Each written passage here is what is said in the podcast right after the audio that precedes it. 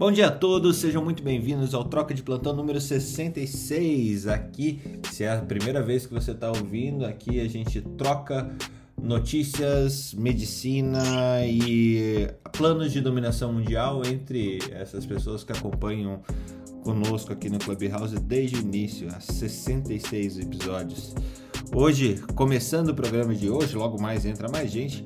Felipe Proasca, Newton Nunes, Ana Carolina Redondo, Tiago Rodrigo, Carlos Eduardo Benini Capins e Jung Gonzaga para falar para vocês como eles já dominaram o mundo, qual foi o plano que funcionou e por que, que eles são tão é, líderes dos seus ambientes ou das suas, pelo menos das suas ideias, né?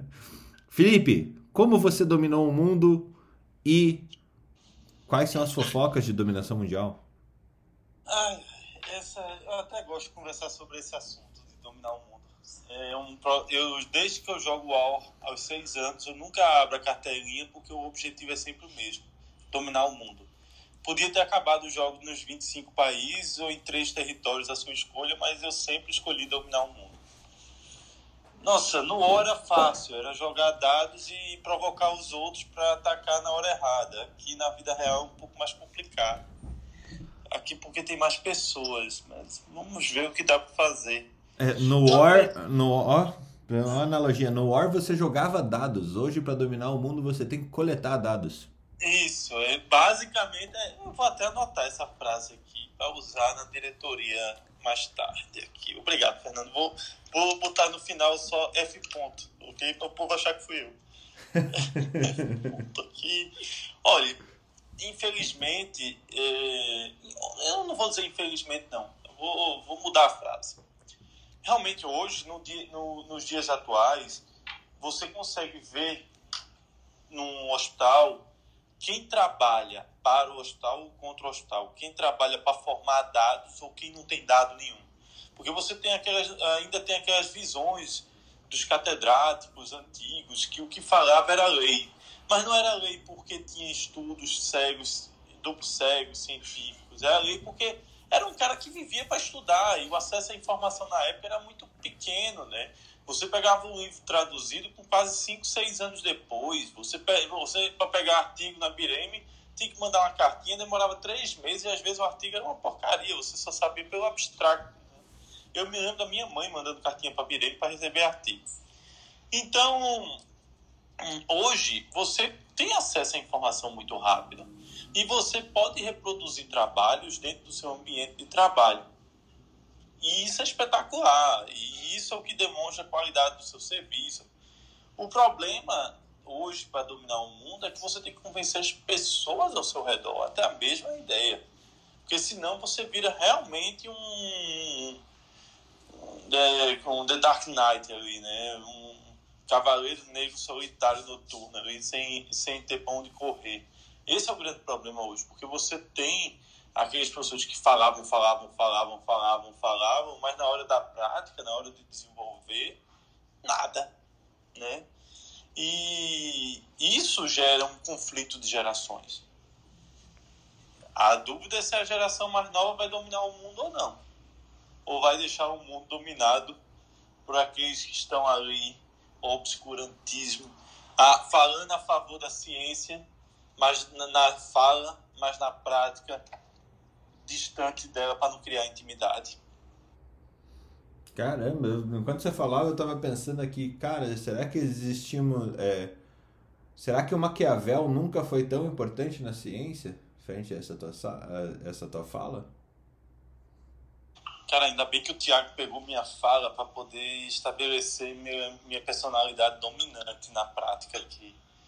Viu? Depois a gente vai fazer Mas, mas eu, eu, eu, explico essa, essa pergunta, porque o Maquiavel lá no Príncipe, todo mundo só guarda os fins que ficam os meios, né? Mas não é isso. Na verdade, ele fala que o, que o bom príncipe é desejável que o príncipe seja bom e o príncipe sendo bom, ele traz todo o reino junto com ele. É, não é, precisa tenho, ser mal. Eu tenho um príncipe de Maquiavel com os comentários de Napoleão Bonaparte. Eu tenho esse livro. É um espetáculo. Né? Livro pequenininho, você lê rápido ele. problema é que você tem pessoas que escrevem e aí vem o que deturpa para o mal, né? E aí a gente já tem exemplos e exemplos disso na história de forma né, sistemática. E é um pouco disso, né? Eu acredito hoje, é, qual é o grande problema hoje na ciência brasileira? Quem tem oportunidade e é bom, ele sai daqui do Brasil. Se ele quer viver de ciência, ele sai do Brasil. O que acontece no Brasil é o cara que vive de assistência e faz ciência com a assistência dele. Só que aí o cara não tem perna para produzir. Outro problema no Brasil é o prontuário. Uma falta de prontuário unificado e eletrônico é uma vergonha para um país como o Brasil. E isso é necessário. Tem até projeto de lei atual. O problema é que alguém vai ganhar dinheiro com isso, porque nunca é um projeto de lei para melhoria, né? É um projeto de lei para alguém ganhar dinheiro. E por fim, dentro do, do, desse contexto de prontuário eletrônico, de, de, de ciência e tudo mais, é você encontrar pessoas que abracem a causa e vá com você até o fim. Porque é sistemático o abandono dos alunos no meio das dos trabalhos quando eles começam a ver que tem que trabalhar para produzir. O artigo não é simplesmente botar seu nome ali e sair bonito na foto. Tem um negócio chamado trabalho que é uma desgraça. Você tem que sair de casa cedo, pegar, abrir muita coisa, estudar, depois ter que escrever, ouvir grito. Olha, é um saco. Mas é um jeito, tem que trabalhar. Eu, pelo menos, acho que as pessoas que trabalhar enobrecem o homem. E a mulher também. tá, e tudo isso a gente não tem notícia de hoje, o dominador mundial da ciência pernambucana? Ah, tem notícia, sempre tem notícia, né? Eu, eu dei uma lida muita coisa essa semana. Eu, eu sei que vão falar do estudo do Uruguai, vou esperar falarem para meter meu bedelho. Mas eu avisei que essa porcaria é igual a vacina do sarampo. E você toma duas doses, depois toma uma dose extra e tá tudo resolvido, como o Dimas Covas falou. É, olha, é conceito. Conceito não muda com o tempo. O que muda são as pessoas. Se você falar o conceito de 100 anos atrás do que foi feito na gripe espanhola e deu certo, você vai acertar 80% no corona. Oh, esse homem sabe. Ô, Felipe, pode falar desse estudo do Uruguai, porque eu trouxe um monte de notícia, mas não trouxe essa não. Então eu vou falar, já que eu meti o B dele, a Débora tá lá embaixo, em Campos Jordão, a Marilé tá correndo, vou aproveitar. Lamento dizer, negacionistas, filhas da puta, que a corona... que sacanagem. Deputados lá no, no Uruguai, no estudo do Uruguai, mostrando um resultado até surpreendente. Muito bom o resultado da Coronavac no Uruguai. E aí eu vou falar alguma coisa que a gente disse desde o primeiro episódio daqui. E olha, deve estar tá dando certo, porque já vai no 66 e estamos aqui todos firmes e fortes. Vamos lá. Vacina de vírus morto, ela induz menos imunogenicidade, porém tem todo código genético do vírus ali. O que isso quer dizer? Se sair uma mutação daquele código genético é inteiro, ele teoricamente tem capacidade de cobertura para aquela variante. Qual é o problema da vacina de vírus morto? Ela, se a pessoa não tem uma boa imunidade, a eficácia dela é baixa.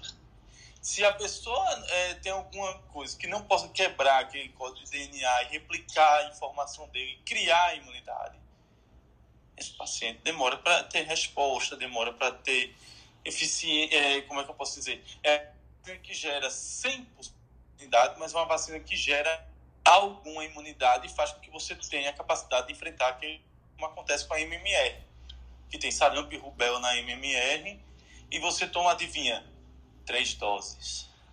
Para ter imunidade para quanto tempo? Por resto da vida. E rubéola e sarampo é o quê? Vírus de coroa. Coronavírus é o quê? Vírus de coroa. Logo, logo, coronavírus é... Como é o nome? Tem uma frasezinha desse cara, é um filósofo, que assim, logo... Depois eu pergunto pro Tiago. Se uma coisa é uma coisa, outra coisa é outra coisa, logo outra coisa é uma coisa. É, Aristóteles, eu acho. É, não, eu conheço essa frase como tem nariz de porco, tem o, é, orelhinha de porco, tem rabinho de porco, logo. E é um ornitorrinco. Né? É um ornitorrinco.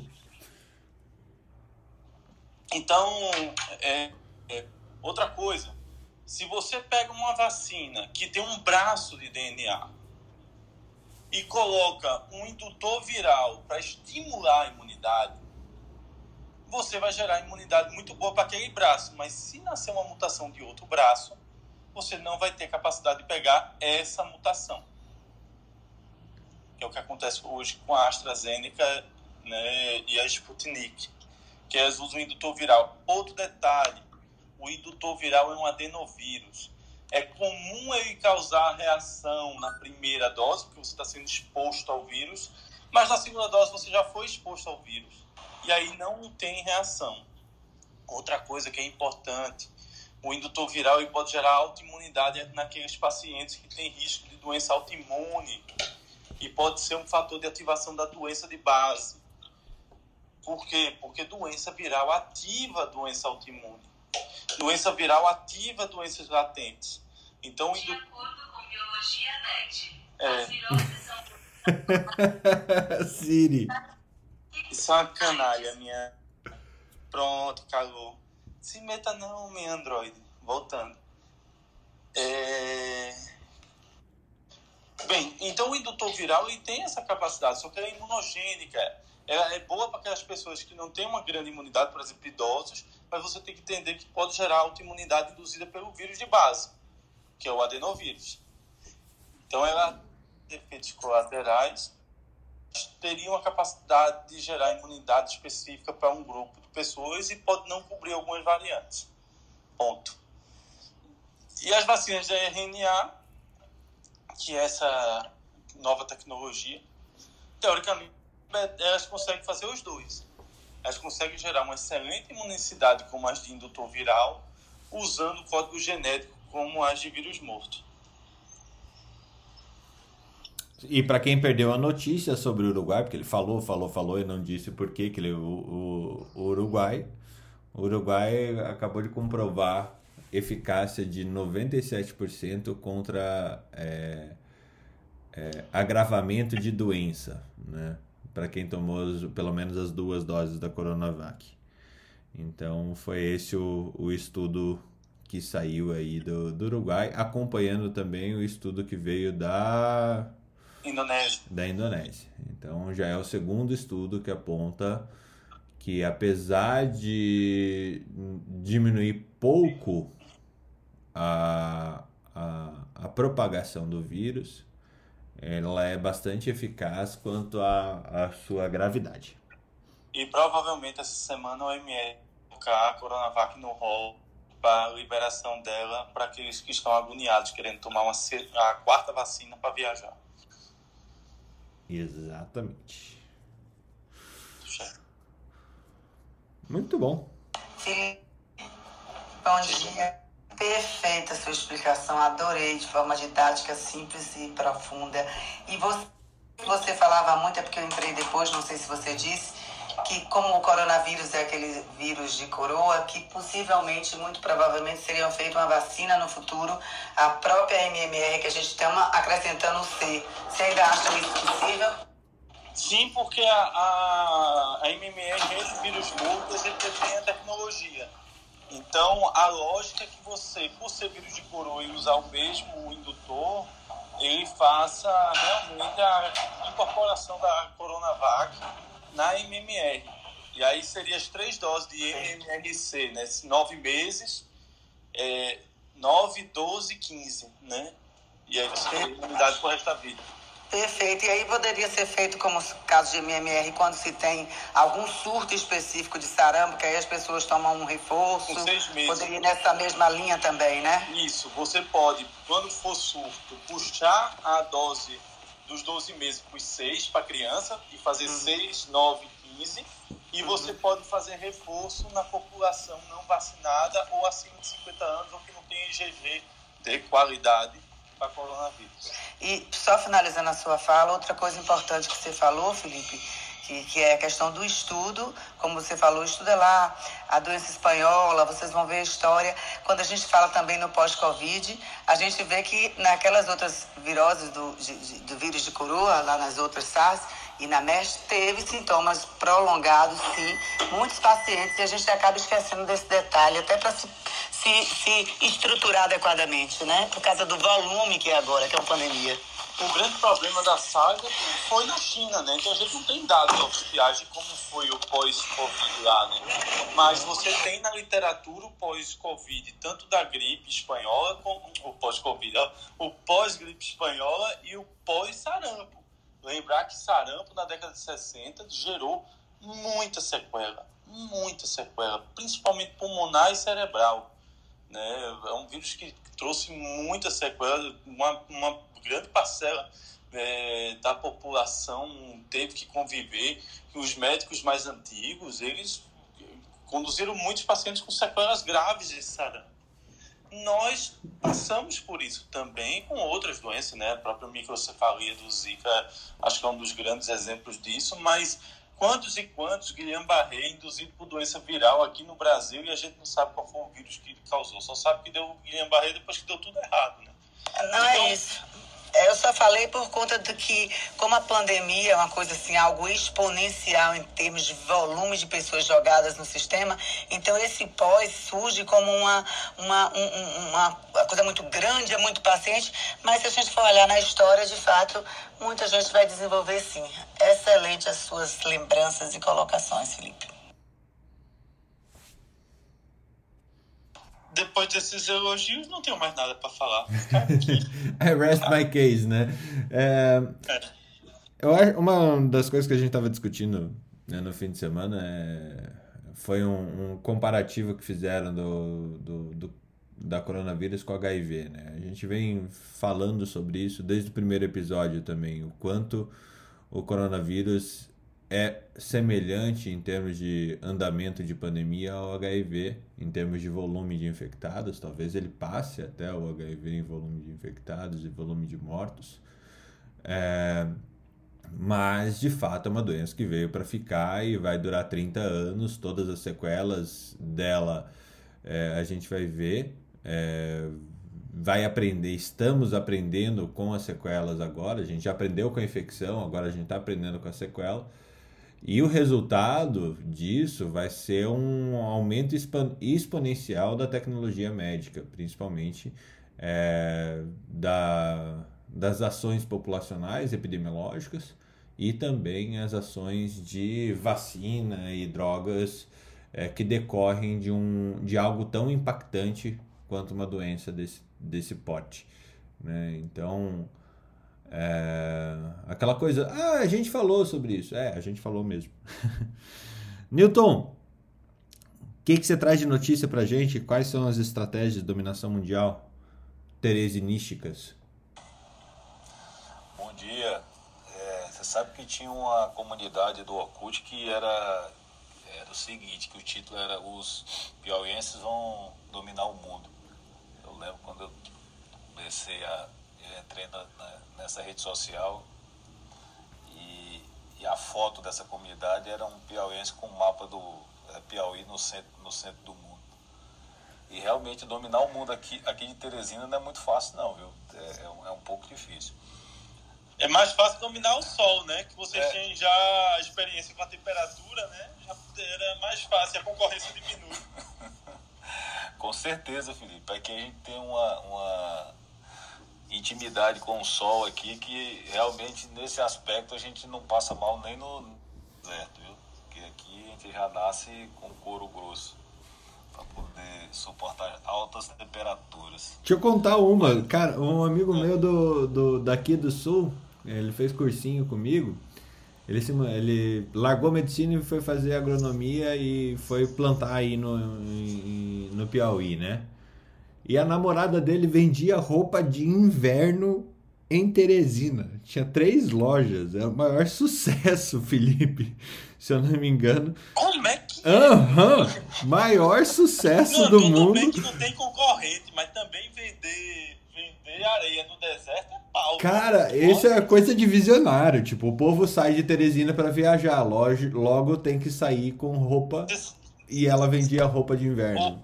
Ô, ô Fernando, e tem um festival de inverno em Pedro II, no Piauí. Rapaz, o Felipe agora foi longe. viu? Realmente tem, viu, Fernando? Eu aqui sei. Tem, aqui sei. tem uma cidade próxima tá Pedro, é, Pedro II. Né? Que todo mês de julho tem um festival de inverno lá. É a única inverno. cidade do Piauí de 35 graus à noite no, no mês de julho. Quer dizer, é porque aqui, é, quando faz menos que 30 graus, o pessoal bota a camisa de manga longa, né? E às vezes até casaco, dependendo. Se fizer 20, 22, então, aqui é quase neve, né? E então aqui o frio é isso. O pessoal vai pro Ceará para passar frio, só para você ter ideia, entendeu? Aqui tem é, o Bajara, né, que é próximo, que é no Ceará, que o pessoal vai para lá porque é frio, é uma área de serra. E, e- mas o frio é de 27, 25, 24 graus, entendeu? E, que nem então, Curitiba. é, é, é, é, e, e, realmente aqui, como tem muita gente que vai para o sul né, e vai para fora também, o pessoal tem necessidade de comprar roupa de frio, porque não tem, ninguém compra isso aqui no dia a dia, né? E aí eu acho que essa pessoa, essa sua amiga, ela foi realmente visionária, porque ela botar uma loja de frio aqui, de roupa com, com, é, com roupa de frio, é um negócio é, pensar na frente. Mas sabe que aqui tem no sul do Piauí, é, falando em implantação, né, tem uma, uma, há muitos anos, há décadas já, tem uma, é, tem uma cultura de plantação de soja, né? Então vem muita gente do sul e principalmente do Rio Grande do Sul mesmo, é, plantar soja aqui e ganha muito dinheiro aqui, porque eles exportam soja e é uma terra que ela é muito é, propícia para plantação de soja. É, que ali- migrações. Picos, redenção do Gurgeia. Quiser ficar rico, viu, Fernando? Mesmo, é, é, larga essas De novo? startups aí, vem, é mais ainda, né? Venha plantar soja aqui que você. Teresina, Teresina é a capital que mais vende Hilux no país, velho. Não, aqui, proporcionalmente à cidade, aqui tem mais carro novo do que qualquer cidade dos Estados Unidos, viu? É, aqui tem carro novo. O pessoal compra muito carro novo e Hilux. É, mas eu estava indo para o tema aqui de dominar o mundo, eu acho que uma coisa importante para ter o pensamento de dominar o mundo é jogar o óbvio mesmo, como o Felipe falou. Eu, eu jogava muito ó quando era ah, adolescente. E, e eu acho que é o jogo, sinceramente, é o jogo da vida, né? É o, é o jogo que você desperta, não fazendo propaganda, não sou patrocinado como o Felipe aí pela Grow, né? Mas é o jogo que, que desperta é, estratégica da gente, né? Então, eu muitas vezes me pego ainda hoje é, em determinados, de, determinadas ações que eu vou fazer pensando numa estratégia de, é, de é, né? Porque você tem aqueles ó, ó, objetivos e você também sabe uma coisa que é uma lição muito importante do war é que se todo mundo for contra você, você perde, né? Por mais que você esteja forte. Que já jogou o war sabe disso.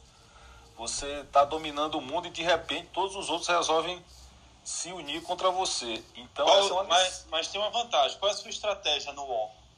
Qual é o primeiro continente que você investe no UOL? é a Oceania, porque Pois você é. é, é difícil Eu você concordo. é, porque você tem três vias só de, é, de, de, de chegada, né? Você tem que, que proteger três, Então, três o segredo é territórios. É Exatamente. pegar a Oceania e subir. Exatamente, Fernando. Ô, Felipe. Então, assim, mas o, o, o, esse gente vai é pegar o o jogo da encontro vida. do Troca de Plantão, a gente vai ter que jogar War. Não, eu acho que a gente deveria Mas é o jogo da vida. virtual. Não, mas é o jogo da vida. É, na minha casa, a gente jogava assim, virava a noite, parava, é, parava o jogo e voltava, voltava de novo. Eu tinha, Na sei faculdade lá, a gente jogava 15 anos, UOL. 16 anos. Demorava Nossa. três semanas pra terminar a partida. E por outro lado, eu acho que a outra estratégia, né, pensando pelo outro lado, é você fazer network e se unir com, as- com outras pessoas, outras empresas, outras qualquer coisa que você for fazer para você dominar o mundo. Então, dificilmente você vai dominar o mundo só. Essa que fica de regra. E como segunda estratégia para dominar o mundo é ler, é, ler Maquiavel, né, o Príncipe, porque eu li, eu li a primeira vez que eu tinha uns 15 anos, que meu pai que me passou a dica. E depois eu já li mais umas duas vezes. Então, assim, o Príncipe também é uma obra, é assim, é, é, é atemporal mesmo, né? Você lê mesmo que você está vendo agora, assim, o mundo. Então, acho que a outra... E pronto. E na minha área, fazer muito curso, capacitação e fazer coisas que a nossa faculdade não, não é, ensina. Como, por exemplo, curso de... É, ou treinamento, ou curso de expressão verbal, estudar finanças, que são diferenciais importantes para dominar o mundo. Então, a minha fórmula foi essa e até agora não dominei o mundo não, mas já estou por aqui, acho que já fui um pouquinho. Mas já dominou o calor Teresina. Deixa eu contar que eu dei uma aula na sexta-feira. Eu usei aquele aquele troca de plantão que a gente fez sobre que, quais competências eram necessárias para o médico do futuro. Obrigado, gente. Vocês ajudaram eu construir minha aula que foi dada para uma universidade de Franca, interior de São Paulo. Muito bom. E ali tem estratégias de dominação mundial. Se eu não me engano, é episódio 56. Fica para quem ouviu aí achar em qualquer agregador de podcast. Fernando, aqui tem várias técnicas para dominar o mundo, viu? Ontem, aliás, sábado eu escutei de novo aquele do pessoal que foi para fora, né? Do, dos médicos, tá aquele né, episódio ali também tem muita técnica para dominar o mundo. E só para finalizar, como notícia, é, eu, eu, o pessoal está trazendo tanta notícia de Covid que eu estou querendo trazer notícias fora Covid.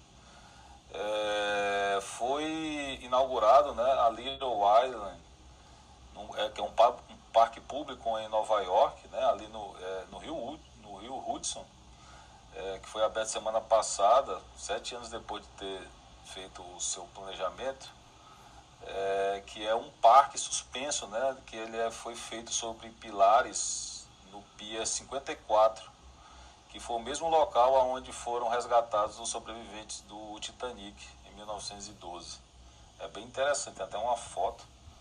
É, e houve aqui um patrocínio de, um, de uma fundação lá, de um é, bilionário chamado Diller, que, que tem uma fundação com a sua esposa também. E ele, e ele, e ele irá pagar para manter o parque durante os próximos 20 anos, né? bacana essa parte da iniciativa privada também fazendo é, acontecer lá nos Estados Unidos. Então, um parque muito bacana, suspenso sobre pilares em Nova York. Muito bom. Dentro do rio. Muito bom. Ana Carolina Redondo. Tudo bem contigo? Eu não sabia que era Ana Carolina Redondo. Assim, eu, eu fiquei sabendo recentemente, mas ela não usa. Eu uso o Yumi. Até, assim, eu ficava usando o Yumi, o Yumi. Até na apresentação anterior. Não. Eu falei, Ana, Yumi. Eu uso, mas depende do dia, do lugar que eu tô. Acho que eu sou muito geminiana. Eu troco muitos sobrenomes. você, você vê o mapa astral antes de ver qual sobrenome você vai usar. É isso? Não, depende A lua tá do cheia. dia que quando eu acordo. A lua tá nova. Yumi. Depende do, do, do, do mood do dia. Hoje é um Ótimo. dia redondo ou um dia é, carvalho? Não, acho que pode continuar carvalho aqui, porque eu estou usando aqui, né? Cada lugar que dá um nome diferente. Porque a gente escolhe de acordo com o que está disponível também, né? Ana Carolina Carvalho, eu estou até usando aqui, não, não foi o meu, o meu nome, né? o meu esse nome para tag aí que coloca, né? Mas é muito difícil de conseguir. Thiago, então a gente fica buscando alguma coisa que esteja disponível. Tiago, como, como é que chama quando a pessoa tem múltiplas personalidades mesmo? Disforia de identidade. Deixa eu anotar como é o nome aí, peraí. Disforia de identidade, mas não é o que eu tenho, não. Só tenho de nome de princesa desde que eu nasci. Aí depois eu casei e aumentou mais ainda. Mas os príncipes aqui, quanto mais sobrenome, maior a realeza, viu? Então, eu sou super, super realeza. Você termina de Bragança, não? Quá. Ó, oh, e aí tenho muito sobrenome, dá pra escolher, entendeu? Tem vários pra usar. Agora, deixa eu contar para vocês as notícias de hoje, que eu tenho bastante. Começar com uma levezinha, que não sei se. Gente, vocês já ouviram falar de é, TechNet?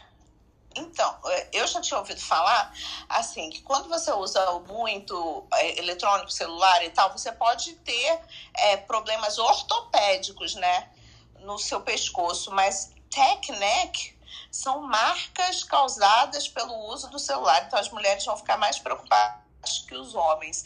O fato de você ficar horas com a cabeça para baixo causa marcas no seu pescoço e isso se chama tecnec, ou pescoço tecnológico. Então, como a pele do pescoço é muito fina, formam marcas é, horizontais no pescoço que podem se transformar em marcas profundas.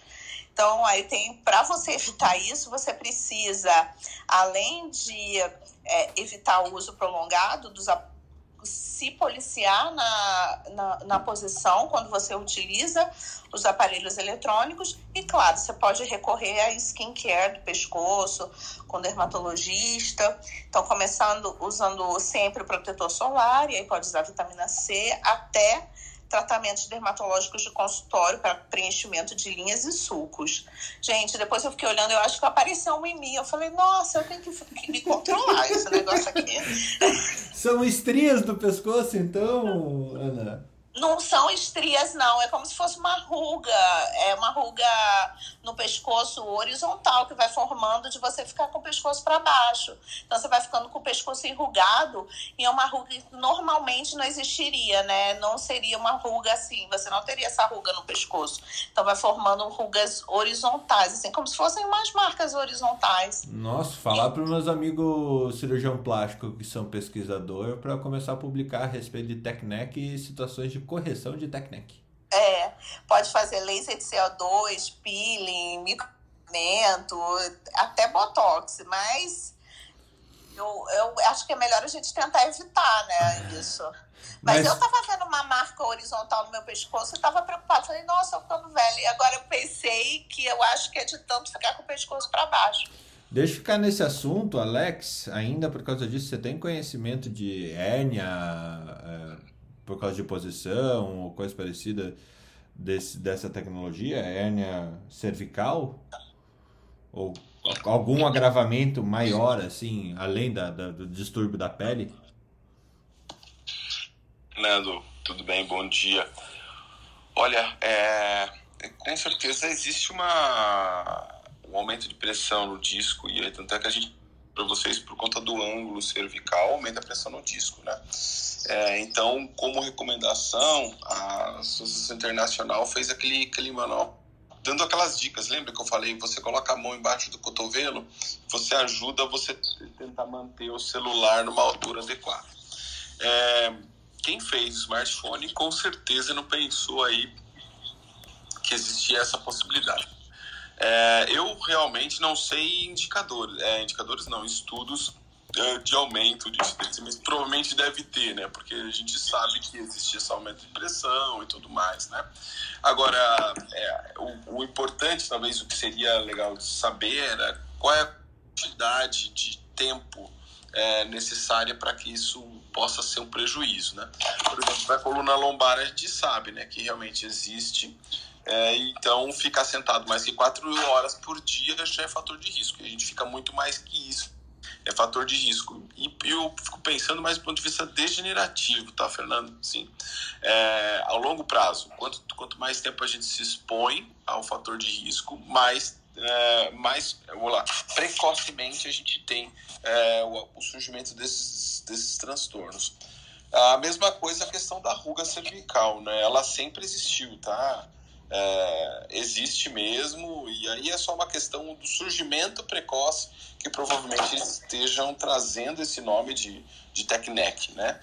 Acho que tem a ver apenas com o, o, o tá no surgimento dessas, dessas lesões, tá? Tanto a degenerativa, é, no caso da pele aí, quanto a questão do, da, do, do da hernia cervical e, e tudo mais, sabe?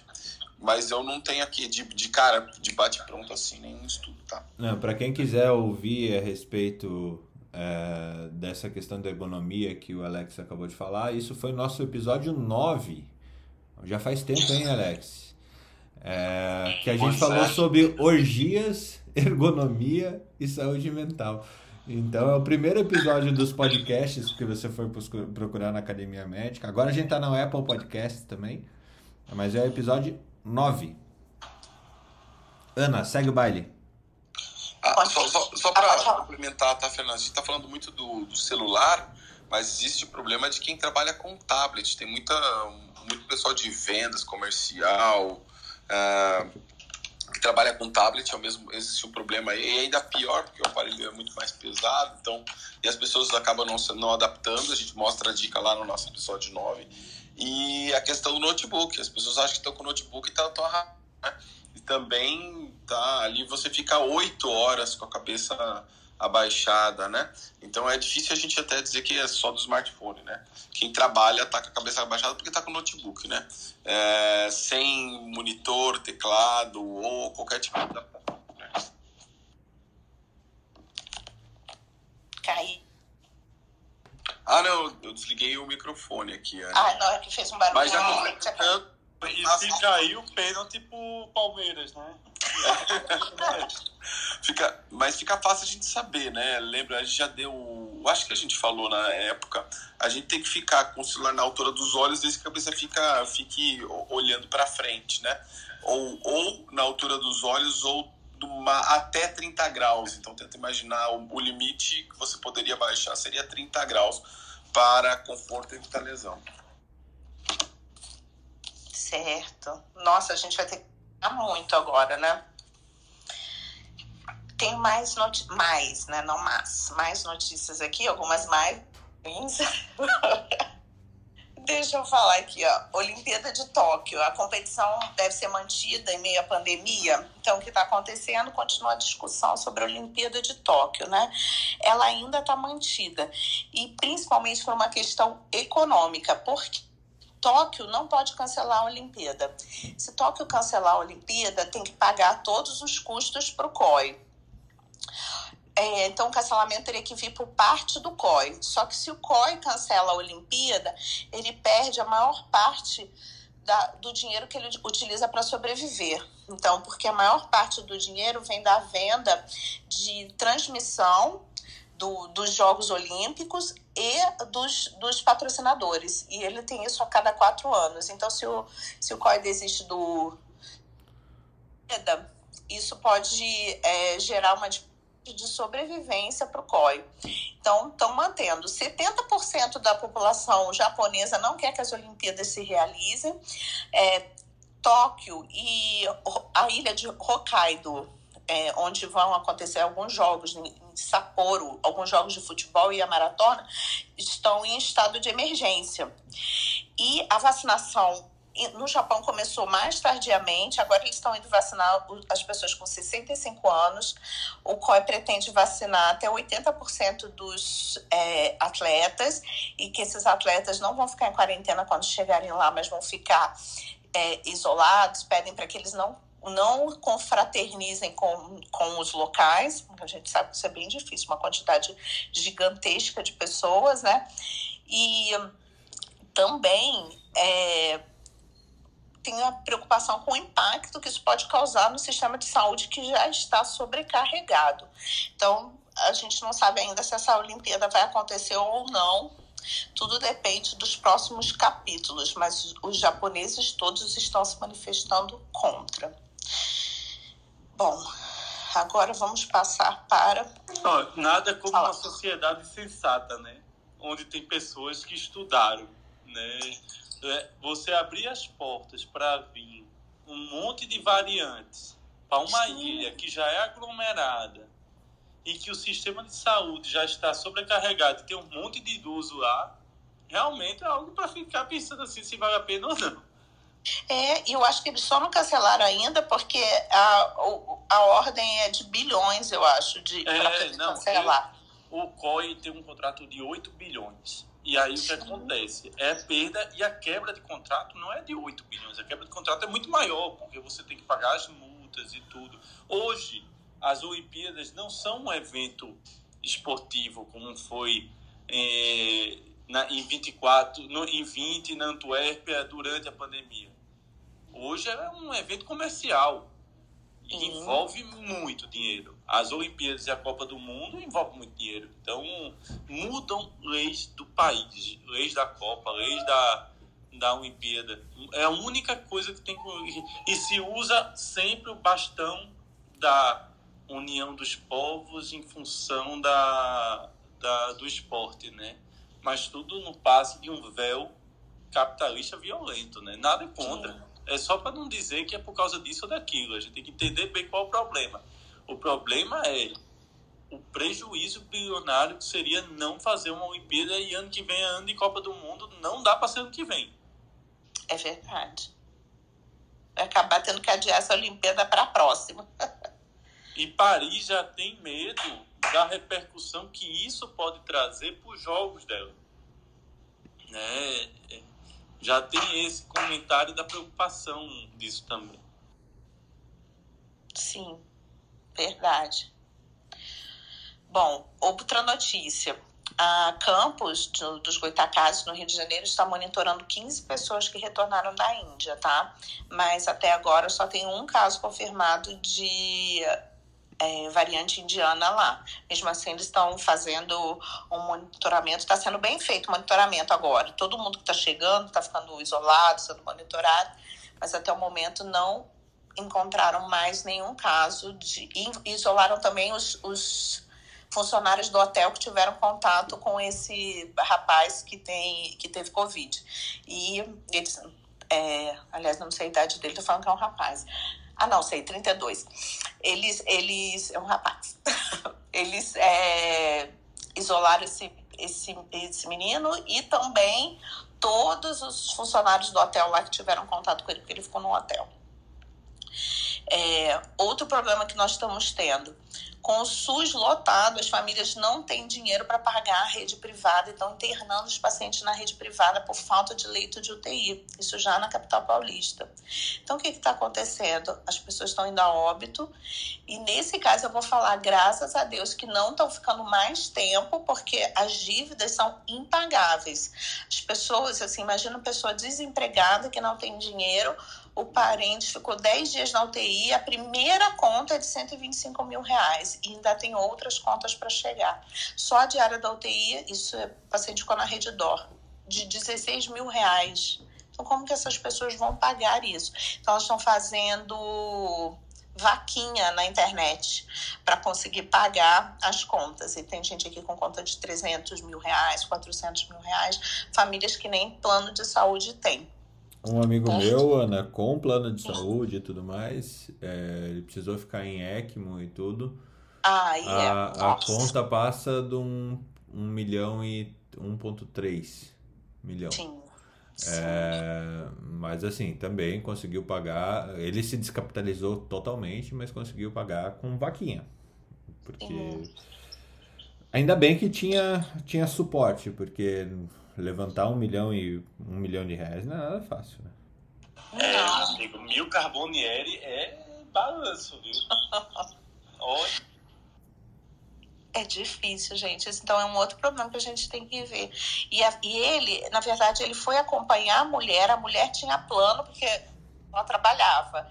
E ele, essa pessoa não trabalhava, ele chegou no hospital, começou a apresentar dor, dor torácica. Na, enquanto ele estava lá com ela e ele teve que ficar internado, não conseguiu sair. A família pediu para colocar na lista do CROSS, ficou tentando, mas nunca conseguiu a vaga. E depois ele chegou num ponto que não ser transferido. Então, é grave o problema que a gente está tendo. É, a outra notícia que nós temos de hoje, ah, essa é bem séria, né? É a continuação da questão do vazamento de laboratório. Então, mais notícias vão aparecendo aos poucos, né? Então, por que, que existe essa teoria que pode ter vindo de laboratório? Então, aí no começo, ah, não é possível, depois, ah, não, pode ser por isso, ah, pode ser por aquilo. Aí agora já estão surgindo umas novas questões. Então, estão explicando que o Wuhan fica mil quilômetros de distância do local onde ficam os. É, as cavernas que têm os morcegos. E que existem pesquisadores no, no Instituto de Virologia de Wuhan, que é de nível máximo de nível 4, então ele pode trabalhar com todos os tipos de vírus.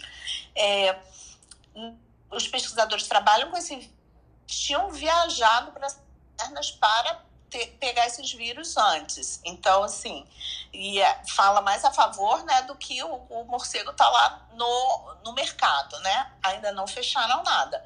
Mas existe essa questão circunstancial de que eles viajaram lá e que um vazamento acidental pode ter acontecido. Esse laboratório lá em Wuhan, para a gente saber, eles têm é, filtragem do ar, é, toda a água que sai do laboratório é, é em altas temperaturas e, e também passa por tratamento químico para que nada vá para o meio ambiente. Os, os pesquisadores usam aquelas roupas de astronauta para poder estar tá dentro do laboratório e nada acontecer, mas mesmo assim ocorrem vazamentos. E existem isso, na, isso esses, é, esses acidentes já aconteceram antes na história da humanidade o Felipe aí, que sabe bastante de história da medicina, esse aqui eu não lembro. Que em 1977 houve um vazamento de H1N1 na União Soviética e se espalhou pelo mundo. Esse aqui eu nem. Esse daí juro que não, não, tava, não tava por aqui para contar essa história de, de vírus H1N1 vazando. Mas esse outro eu já lembro, que em 2001, um funcionário com distúrbios psicológicos de um laboratório de Antraz enviou esporos para todo o país e matou cinco pessoas. Isso aí a gente lembra dessa época aí, do vazamento do Antraz. E em 2004, é, dois cientistas chineses foram expostos ao SARS, né, ao SARS-CoV-1, e propagaram a doença para outras pessoas. Uma pessoa morreu. Lembrando que a gente tem frascos de varíola em laboratório e que existe a questão da gente destruir, porque essa, essa, esses, esses frascos contêm o vírus da varíola que restou no mundo, né? Então, se a gente pode destruí-los e não ter mais essa doença no mundo. E. Então, as falhas humanas são responsáveis por mais de 70% dos erros nos laboratórios. E existe uma questão que são estudos sobre ganho de função. Então, se vocês não ouviram ainda falar disso, o que é? É uma, uma controversa pesquisa, ganho de função. Então, o que, que consiste um estudo de ganho de função? Modificar patógenos para torná-los mais transmissíveis, mais letais ou mais capazes de escapar do tratamento e das vacinas. Olha isso, gente. Então, esse campo é muito polêmico.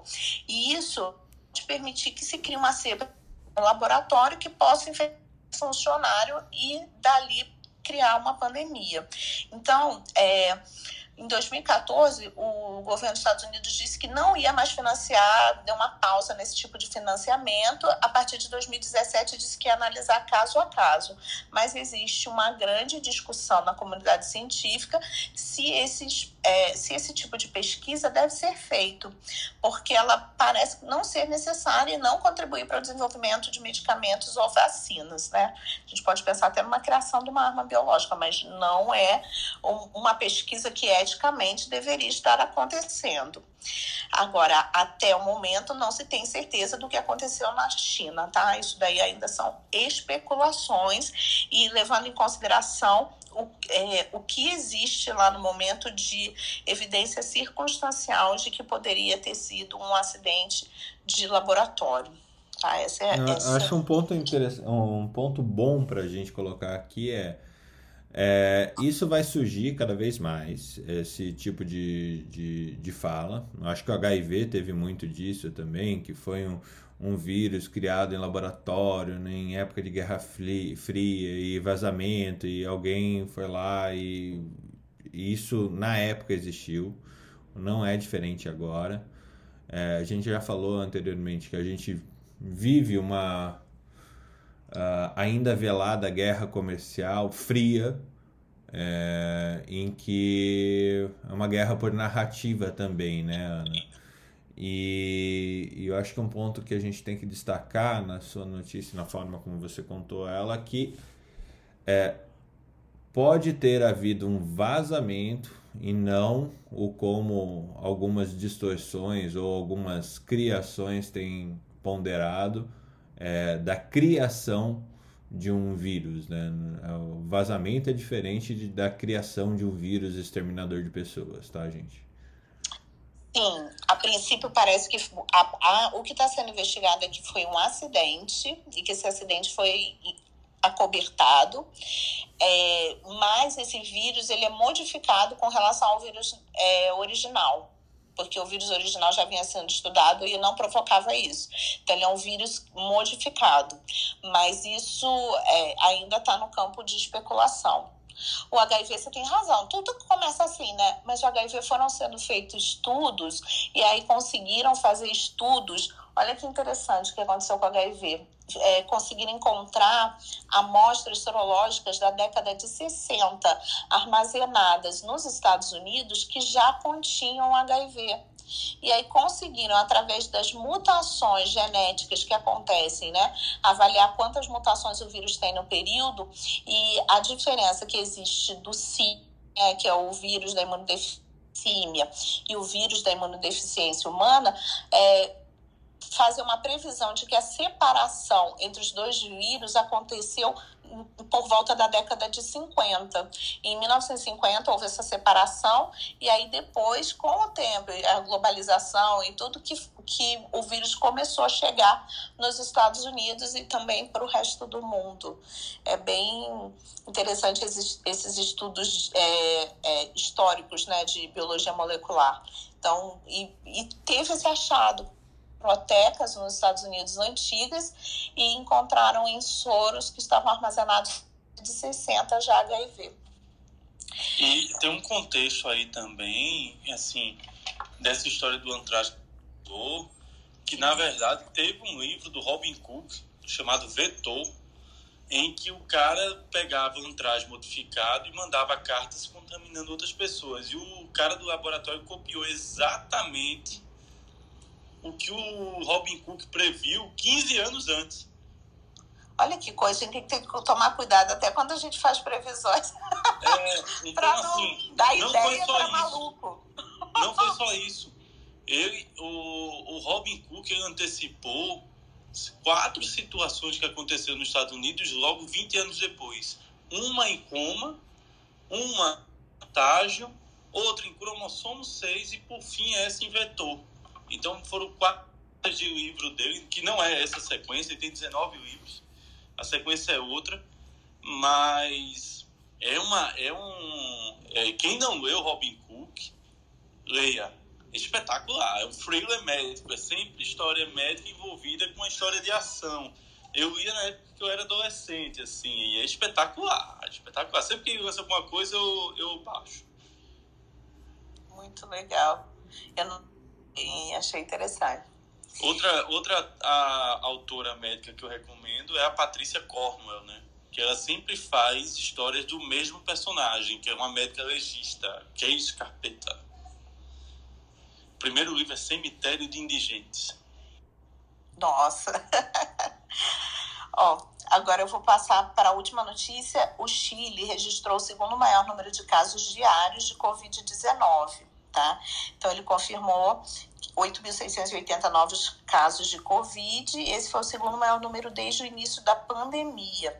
E o que chama atenção é que, apesar do bem sucedido processo de vacinação, é, o Chile estava atrás somente de Israel na vacinação. Só que, quando a gente vai ver o percentual, é 51% da população alvo está totalmente eu acho até que a Débora vai trazer hoje os resultados dos estudos de Serrana e é importante para a gente discutir isso. Então, nós estamos preocupados né, com isso, porque 51% da população e os casos ainda aumentando e também as internações em UTI ainda subindo, tá? As pessoas ainda estão tendo muitas internações em UTI, mesmo com esse percentual alto da população vacinada. Então, para a gente entender que às vezes a gente precisa de um percentual maior para ter a proteção populacional contra a infecção. E essas eram as notícias do dia. Sempre muito completa, derrubando fichário de novas notícias todo dia. Obrigado, Ana. É, Tiago, eu queria comentar contigo antes de você começar. É... Agora eu, eu, perdi minha notícia aqui, mas é uma situação em que a gente uh, uma abordagem populacional para evitar quantidade, uh, esse aumento do número de suicídios, tá? Esses dias eu, aqui em Curitiba eu vi nos ônibus, uh, como é uma cidade um pouco verticalizada e tal, nos ônibus escrito no teto é, algo como se você está em sofrimento ligue 186 que é o serviço de proteção da vida 188 Oi? 188. 188, isso, não 186. E me chamou a atenção essa história de no teto dos ônibus está escrita uma forma de comunicar interessante, né? Porque a, caso você esteja contemplando, pelo menos passa essa mensagem para a pessoa. Se, se acerte uma pessoa certa essa mensagem, a pessoa que está em sofrimento e ela consiga procurar ajuda adequada nesse momento de contemplação, é interessante, é uma estratégia populacional. Eu, eu só queria comentar isso antes da, das suas estratégias de dominação mundial e as suas notícias aí do fim de semana. Bem-vindo, bom dia. Bom dia, meu querido. É, essa questão do suicídio é, é, algo bem complexo, né? Quando nós estamos lidando com, com esse tipo de uh, doença, né? A gente sabe que grande parte do suicídio ele vem de um processo final de um transtornos mentais, né? Principalmente, né, questão da depressão, transtorno bipolar, esquizofrenia. É uma questão que mexe com questão cultural também, socioeconômica, muito ainda subnotificado, né? Então, estima-se que cerca de um milhão de pessoas se matam no mundo. Ah, no Brasil, cerca de 12 mil mas sabemos que ah, o número é bem maior, principalmente quando a gente não consegue pegar, por exemplo, nem todo acidente de carro é acidente, né? Então é muito comum os pacientes chegarem e falar que a vontade que já deu, né, de poder virar o volante na, numa pista, derrubar, é, cair ladeira abaixo. Então é algo bem complexo. E ainda como tem muitas questões ah, envolvendo né, questão religiosa e tudo, ah, é algo que precisa realmente ser discutido né, de uma forma correta, senão fica com aquele questão né, de efeito weather, de, de, a gente falar muito e acabar estimulando pessoas, então é porque é algo bem complexo. Isso é real? Mas... Essa sempre foi uma dúvida minha, se esse efeito ele, ele entrou num, é. num histórico e de repetição e isso virou, virou verdade, mas a gente tem dados sobre notícias, é. como que funciona ele, isso? É real, sim porque talvez muitos. É, é porque setembro é considerado setembro, né? De prevenção. Mas do jeito que é abordado, tem alguns que falam que é como se fosse um sentimento. Como é que uma paciente falou? Eu achei interessante. Falou tipo uma coisa natalina, sabe? Onde o povo se reúne para poder falar sobre, mas parece que dá uma, um certo gás, assim, sabe? Tipo, se não estou sozinho nessa, outras pessoas também estão se matando por causa de sofrimento intenso. O que segura muitas das vezes são os laços sociais, né? Então tem muita gente que fala assim, ah, não me mato por causa do meu filho, é, por causa dos meus pais. Mas quando você vê um número grande de pessoas, né, é, se matando e tudo, pode gerar um impulso, entendeu? Então muitos estavam até teve uma, não sei se foi ano passado, ano retrasado, que até no, no Setembro Amarelo tinha aumentado o número de suicídio, sabe? Caramba. Então, isso é algo bem assim interessante, então por isso que cada vez mais estão sendo avaliados é, com todo cuidado de como você aborda isso, né? Principalmente questão da nas mídias, né? Mas pode existir sim, Fernando, é algo que tem que ser tratado realmente com todo cuidado e tem que ser discutido também, né? Então a gente sempre tem que falar para os colegas médicos e tudo, que independente, independente da especialidade, se vê algo, se suspeitar de algo, de poder abordar isso. Se estiver em sofrimento, né, Tiago, procurar ajuda, não Exato. só nos outros, né, mas em si mesmo. Sim, nós temos é, questão do próprio médico também, que aumentou o número de suicídios, né, também com relação a, a, a esse sofrimento, né, do alto sofrimento, então, é algo que tem que ser realmente é, eu acho que a gente pode até depois elaborar supervisão do de plantão e falar sobre questões que eu acho que sempre é importante falar e como falar, né? Tanto de nós mesmos, dos nossos próprios sofrimentos, quanto também auxiliar as pessoas que precisam. Tiago, bom dia, que é Débora, médica do trabalho. É interessante isso que você está falando, mas eu venho trabalhando na empresa que. Eu venho trabalhando esse tema na empresa que eu atuo há pelo menos uns cinco anos e foi bem diferente do que você falou, assim, nos primeiros anos a gente muito cuidado, assim, é, a gente falava mais já ah, fatores protetivos, né, aí no segundo ano de risco, poderiam ter ação suicida, aí os fatores epigenéticos, fatores genéticos, e a gente foi tratando os estigmas, mas a gente nunca deixou de falar e nunca percebeu que houve um aumento de, como estímulo, não. Gente, muito pelo contrário, a gente sempre trabalhou na linha a favor da transparência, de chamar pessoas capacitadas para falar sobre o tema e principalmente o que mais viu na questão corporativa foi da, do aumento da incidência na fase da adolescência. Então, muitas pessoas, porque ficaram interessadas em ver que é, o público-alvo estava mudando, apesar da prevalência maior no público masculino. Mas, assim, a gente não, não tem que falar disso pode estimular, muito pelo contrário. A gente trabalha sempre numa técnica da saúde mental, tirar os estigmas. Você tem alguma coisa a falar sobre isso? Sim, a gente tem que falar, o negócio é como falar, entendeu? Então, com certeza, você deve ter todo o cuidado a poder abordar isso na empresa, né, questão dos funcionários. Então, é importante falar, né, é, e como falar, e também apresentar, né, que se fala, é, soluções.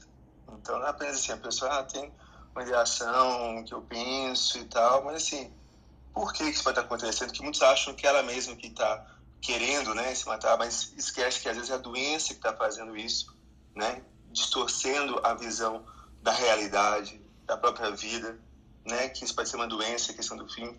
Então, quando a gente aborda isso de algo personalizado, né, de ambientes ambientes, é diferente quando eu abordo isso numa questão, de, por exemplo, de um peão de fábrica e dentro de um ambiente corporativo.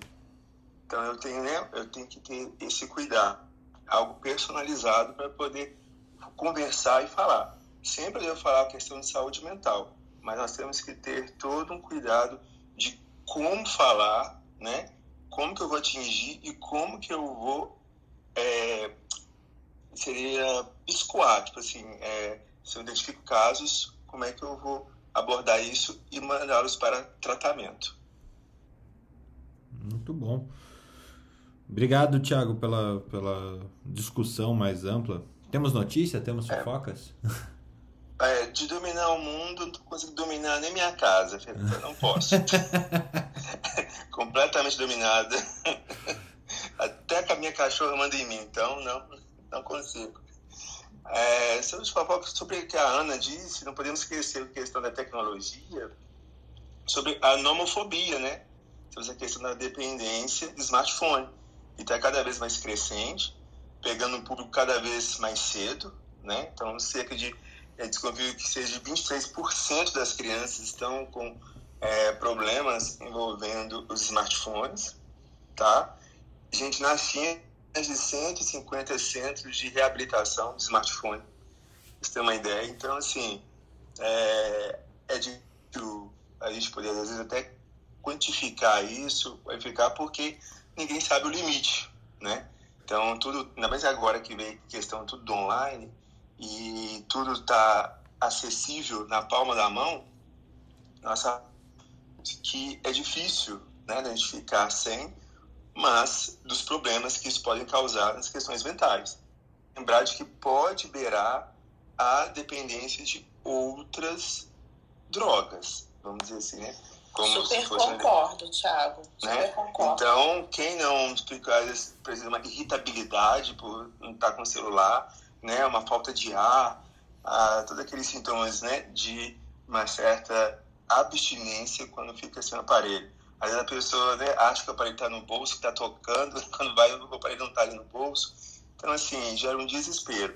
Então, é, obviamente que a gente está aqui para poder demonizar, mas vale lembrar a questão do cuidado. Do cuidado com o uso da tecnologia, para não afetar também as questões mentais.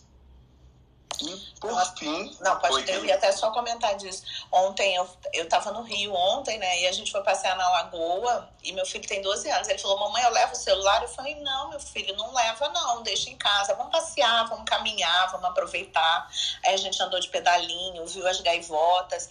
Aí depois eu falei para ele, viu, não foi bom ficar sem o telefone esse tempo? Nem sentiu falta, né? Ele é, foi bom. Se eu tivesse com o telefone, eu ia aproveitar. Ele é, mas já desde cedo a gente tem que ficar em cima, senão não vive a vida, né? Fica só no celular. É, é real isso. A gente vai tirando sempre que possível para que ele tenha outra, outras vivências. Sim, sim, então é extremamente importante.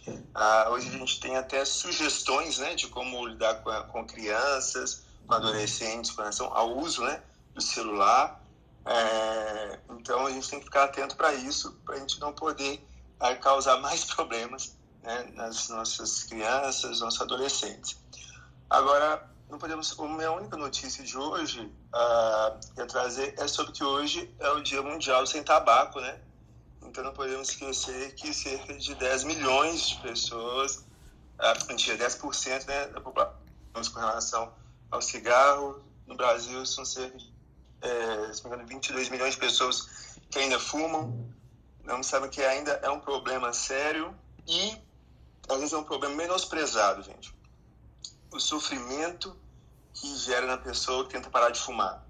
Ah, muitos, às vezes, né, brincam com isso, é uma coisa fácil, mas, galera, esse, o receptor, a questão da nicotina, é terrível. Às vezes a gente até fica na dúvida do que seria mais difícil, sabe? É de da pessoa ficar livre, porque é terrível tantos malefícios do cigarro, mas é questão do próprio prazer, do estímulo uh, que ele dá, né? Tem gente, olha que interessante, eu vi esses dias, tem gente usando é, produtos para parar de fumar, por exemplo, goma de mascar e tudo para poder melhorar a atenção, como se fosse um, uma, uma Ritalina, um Venvance para poder melhorar a atenção, né? Mas eu ainda vou elaborar melhor o material para falar sobre, mas essa questão da nicotina é uma coisa que tem que ser é, revista,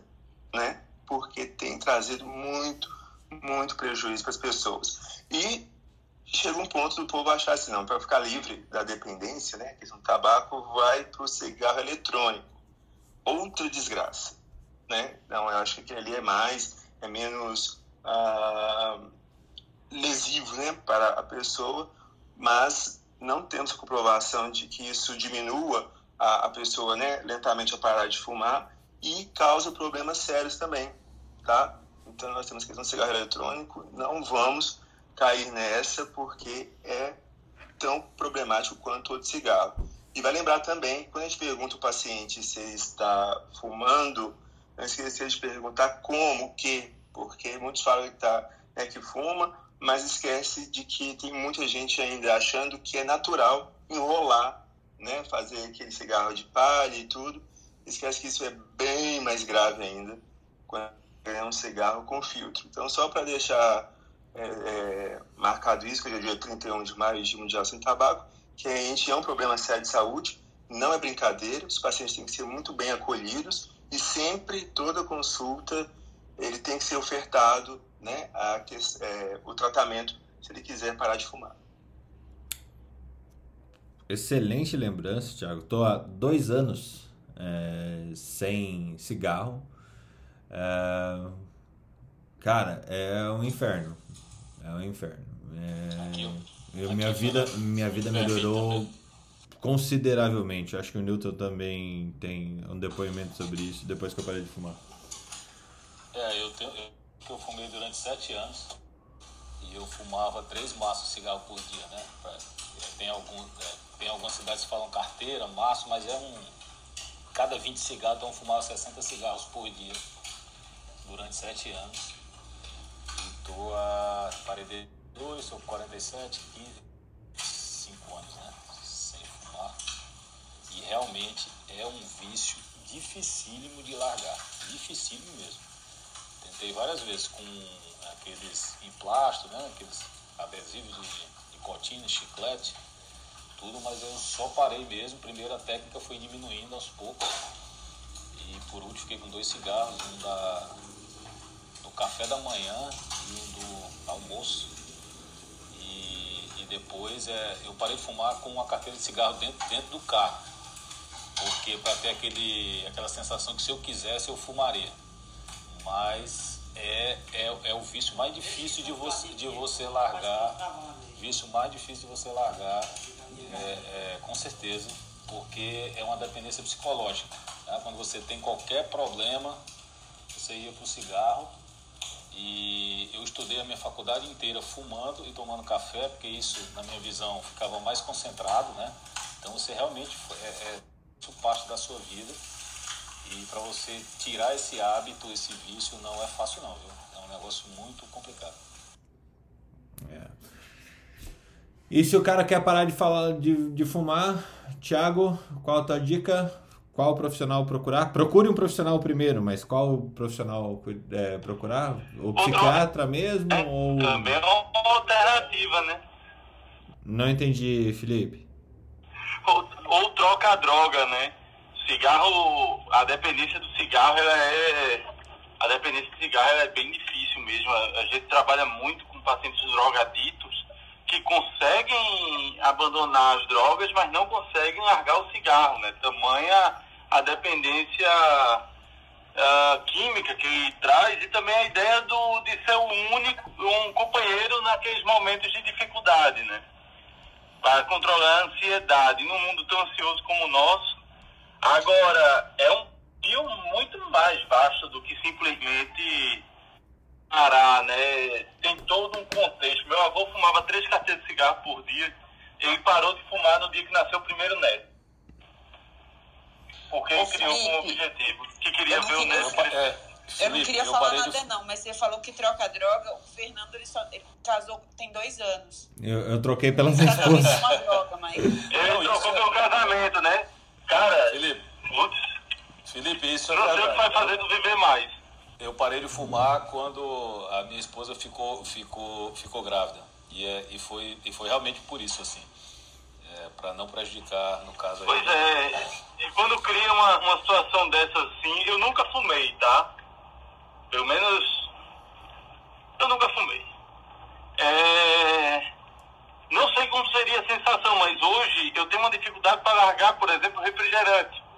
É uma coisa que eu gosto, uma Coca-Colazinha gelada. Eu gosto de fazer merchandising, já anotei nessa porcaria.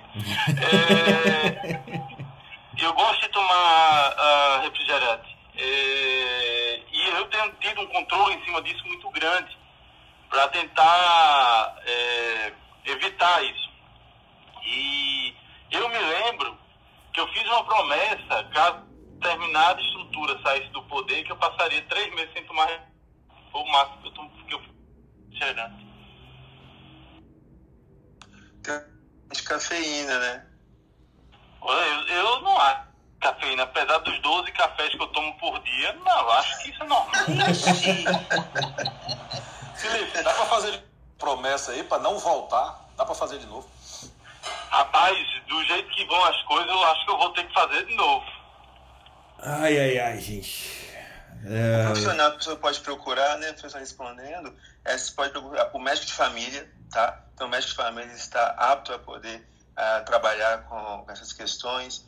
Ah, se for pegar especialista mesmo, temos a opinião, o psiquiatra, é, o cardio, enfim, é, várias especialidades tem, né, é, essa, pode ter essa função de auxiliar o paciente, mas se pegar, que pode ter questões de base, questões emocionais e tudo, pode procurar um psiquiatra que vai te auxiliar muito. Mas lembrando que o médico de família, então tem uma estrutura já no, no PSF prontinha para poder auxiliar os pacientes, inclusive com é, grupos né, de apoio para auxiliar essas pessoas que querem parar de fumar. muito bom, muito bom. Carlos Bernini Capins, chegamos em você. Quais são as notícias do, desse mundo ou do mundo do outer space? Ah, bom, vamos lá. Então a primeira coisa é que o Deep Web, na Deep Web, agora é momento brincadeira, tá?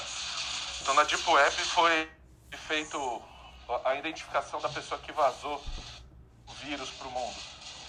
O nome dele é Rome Simpson. Não, parte. O pior é que se você der essa resposta, na grande maioria das vezes vai estar certo, né? Porque os Simpsons sempre antecipam tudo. Inacreditável isso. Não, eles são sensacionais. O, realmente, o, dizem que o, o Matt Groening é um viajante do tempo, né? É bem É, interessante. é, é, e tem aquele Futurama, né? Eu fico imaginando a gente com os crânios lá dentro de um robozinho andando. Não, Futurama é a curiambação do tudo, né? É sensa- o- todos os desenhos dele também tem uma que é da princesa revoltada. Pra de rir, é muito bom. Realmente, os desenhos do Matt Groening é, são... Valem Ô. Carlos, Oi, você gostava de South Park? adoro, Ah, é, eu sabia que a gente combinava em muita coisa. adoro. South Park é chacota monstro, cara. Não, tinha que trazer o Cartman aqui pro Troca de Plantão. É, não, o Cartman é sensacional, é um, é um personagem muito interessante do ponto de vista de, de crítica, né? E tem vários episódios do South Park que são memoráveis, dizer, são episódios de você assistir e chorar de 20 vezes, né? Ah, o meu favorito do South Park é aquele que fica falando em alemão. Não, isso são versos de poesias, histórias de amor. E ele falava em alemão, tudo do nazismo, né? E depois tá todo mundo de preto, matando as pessoas na rua. Porque eu te amo, porque eu te amo. Pá! É mais ou menos por aí mesmo. É bem por aí. Nossa, que bom. Achei coisa interessante aqui no supermercado. Ah, fazendo compras agora. É, ah, de novidades do mundo astronômico, duas coisas bem interessantes. Foi realmente é, visto os sons do plasma que envolve o espaço interestelar entre o Sol e as outras estrelas, né? Então, é, detectar o som desse, é, os sons, né, da dessa dessa parte, muito interessante, vale a pena ouvir, né? E são emitidas pelo próprio Sol. E a outra coisa também que o pessoal tá meio é, de boca aberta é que a constante de Hubble parece não ser tão constante assim. Então vem, vem novidades nesse, nessa área ainda que, é, em breve.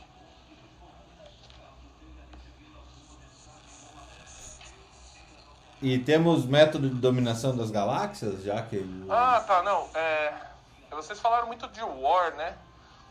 Ah, o War foi muito estudado na teoria dos jogos e ele tem quatro estratégias dominantes né, que a gente pode falar.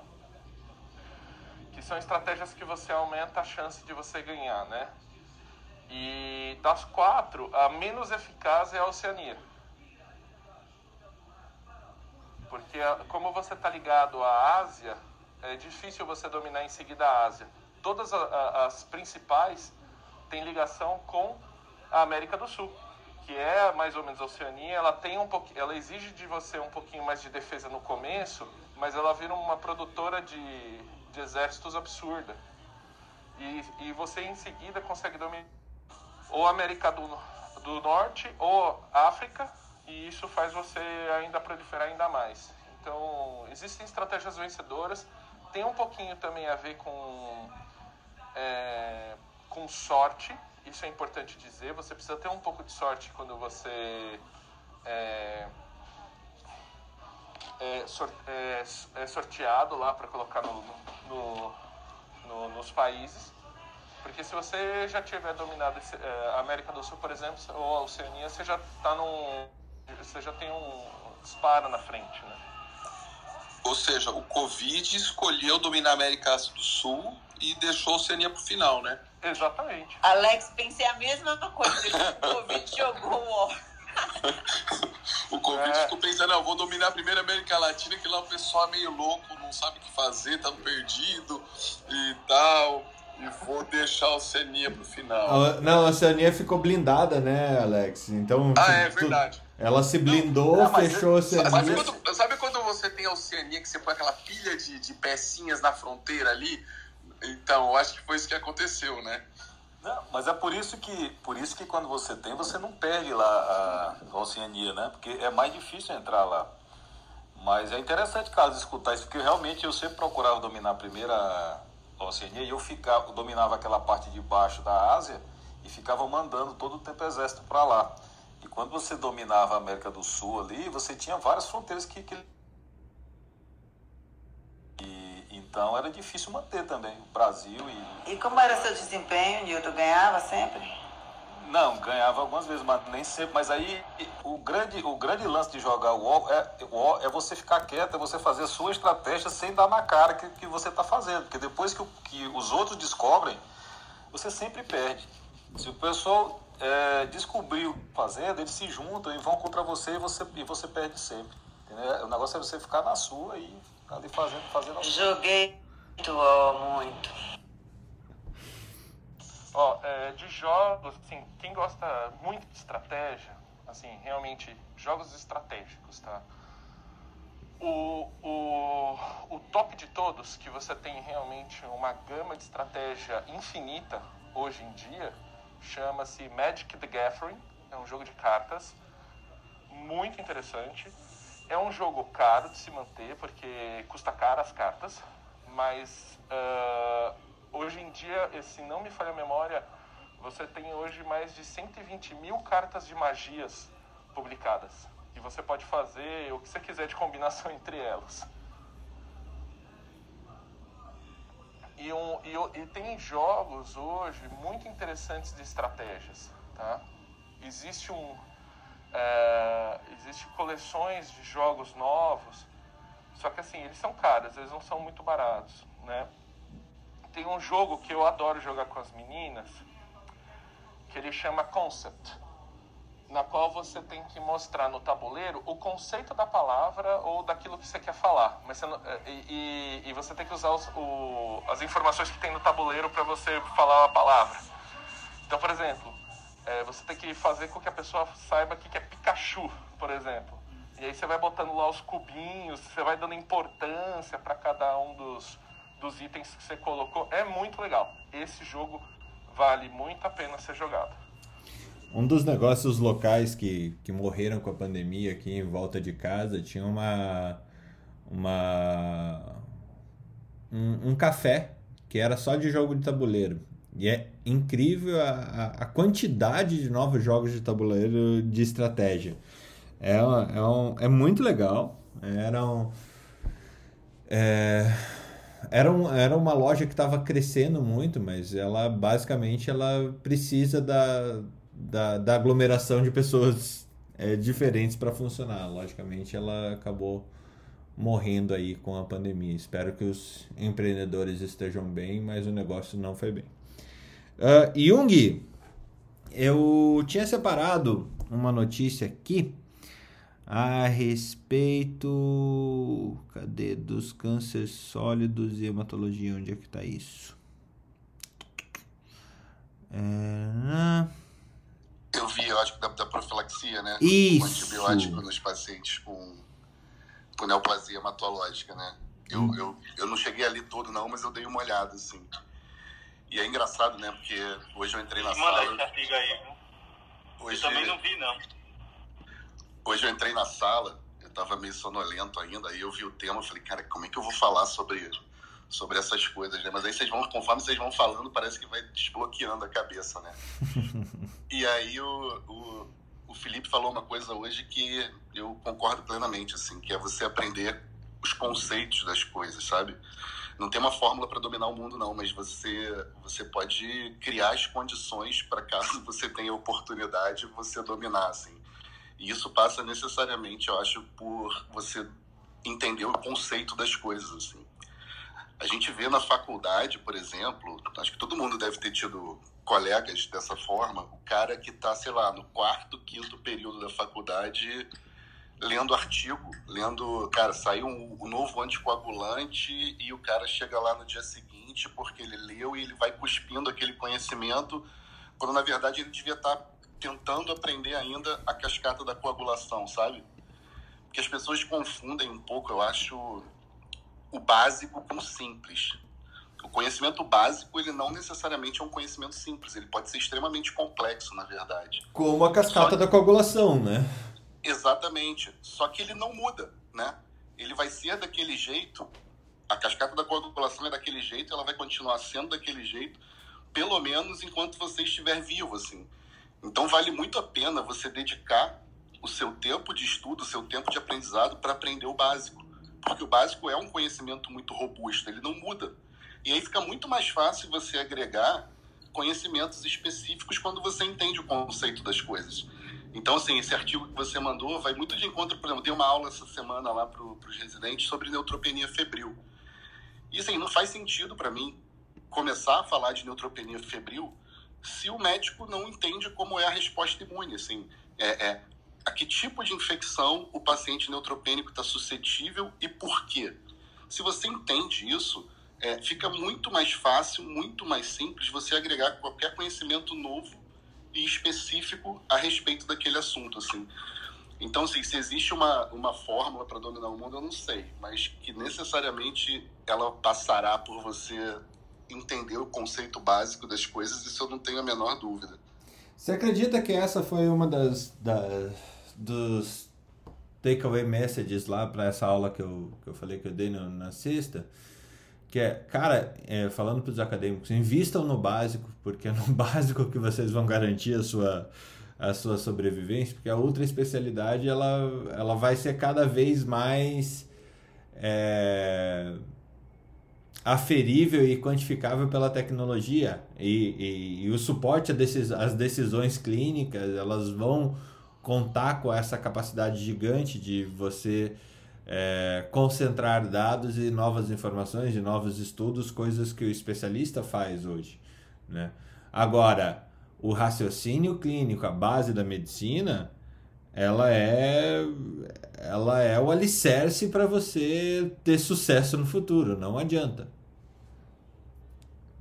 Jung caiu?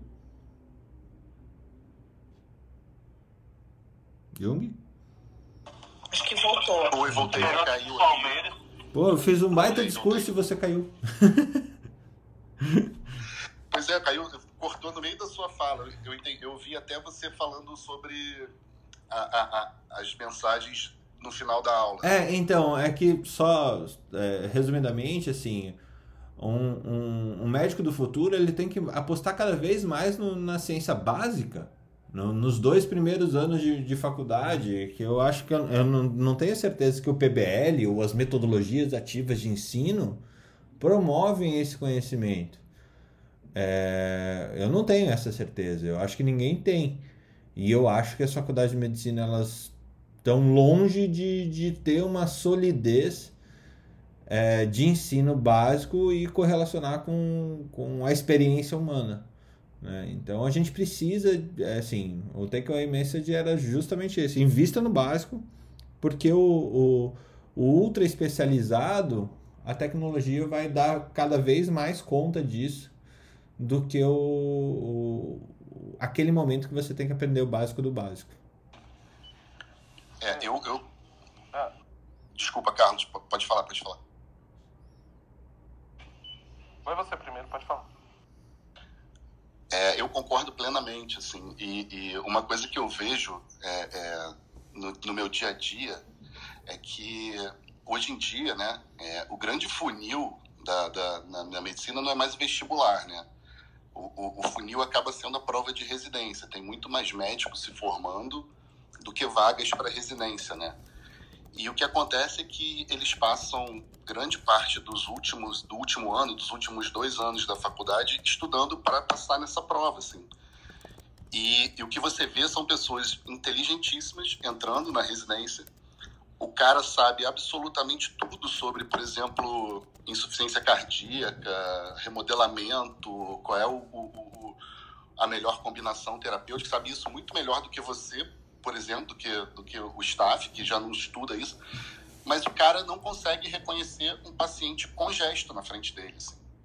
E aí isso dá um, um, um, é, é interessante porque isso dá uma pancada na autoestima da pessoa, sabe? Ela, ela entra, ela acabou de passar numa prova dificílima, ela sabe bastante coisa, mas ela não detém o conhecimento básico que é a clínica médica, a semiologia. Então é isso, ela sabe tudo de insuficiência cardíaca, por exemplo, mas o doente está com gesto na frente dela, só precisa receber uma ampulhinha lá de, de furosemida e ele não consegue reconhecer.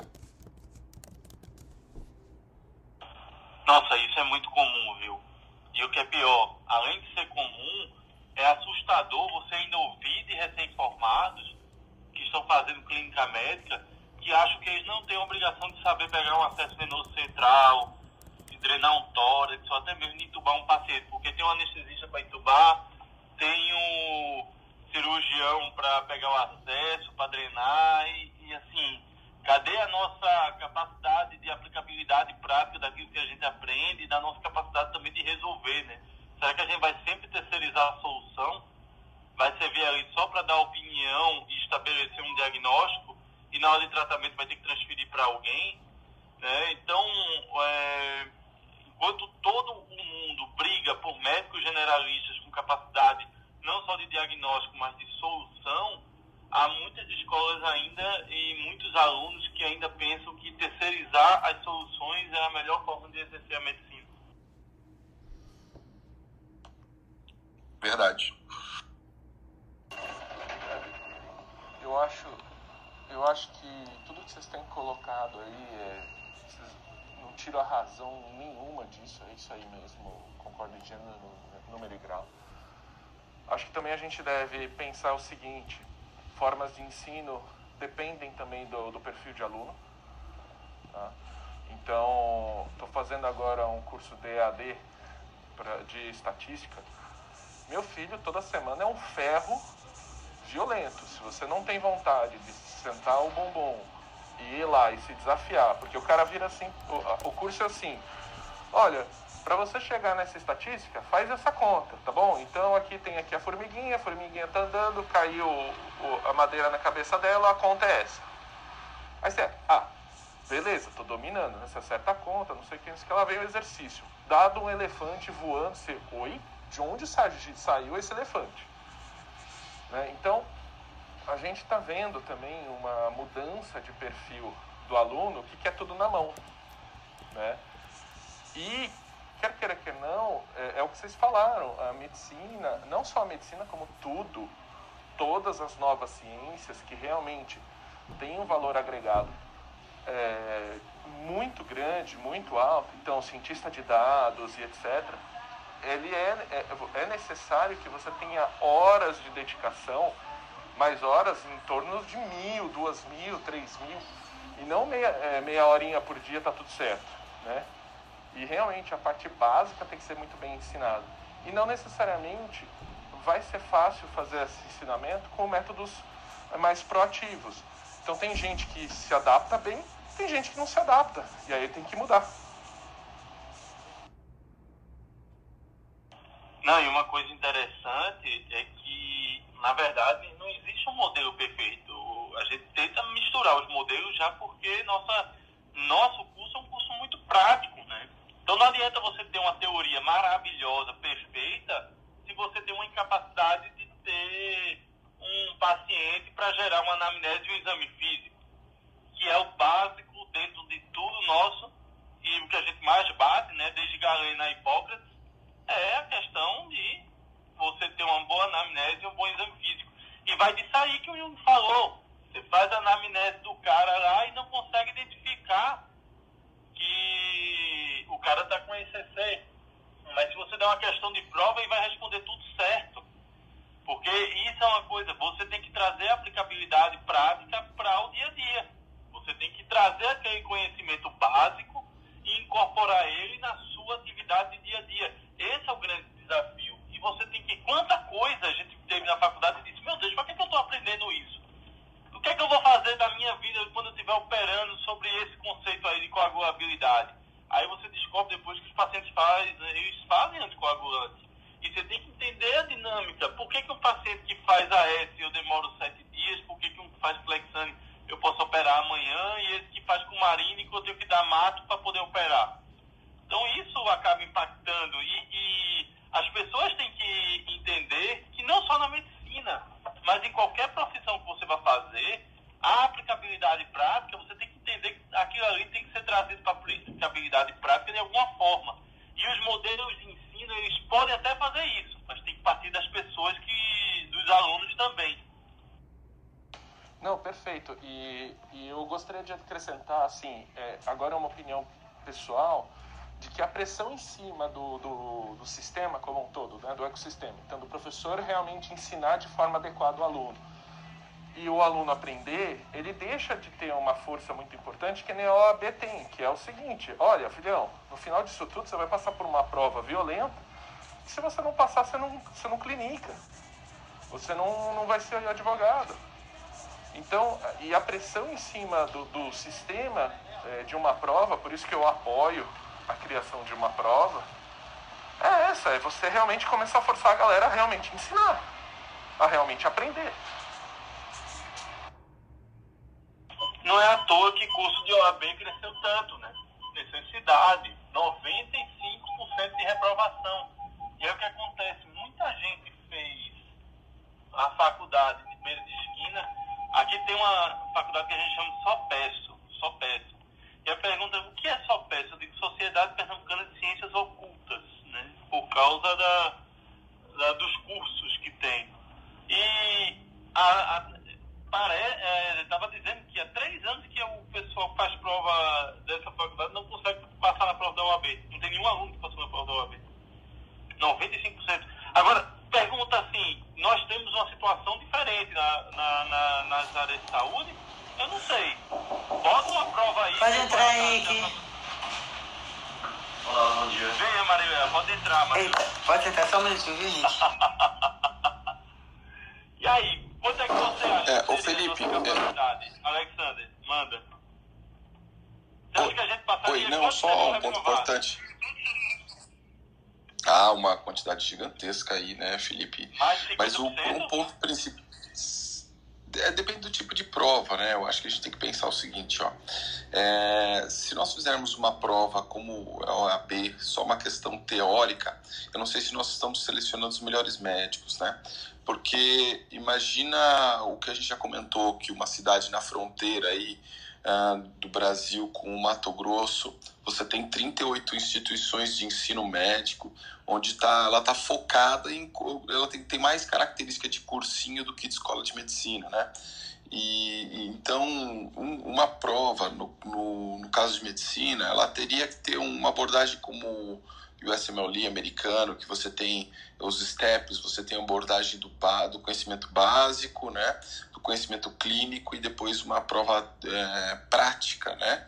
É, eu acho que se, não, se não, não tiver esse tipo de abordagem, é, fica difícil uh, você selecionar. Talvez seja o que, tá, o, que o Carlos está dizendo, né? Às vezes tem, tem, muita gente aí que às vezes está passando nesse tipo de prova, mas não consegue é, o Carl Jung né, não consegue ter, um, ter uma visão do todo, uma visão clínica, uma abordagem, é, justamente porque faltou isso uh, até na academia, né? Então, por quê? Porque tem escola de qualquer perfil sendo aprovada e estavam querendo fazer é, aprovações regulatórias mais bizarras ainda, né?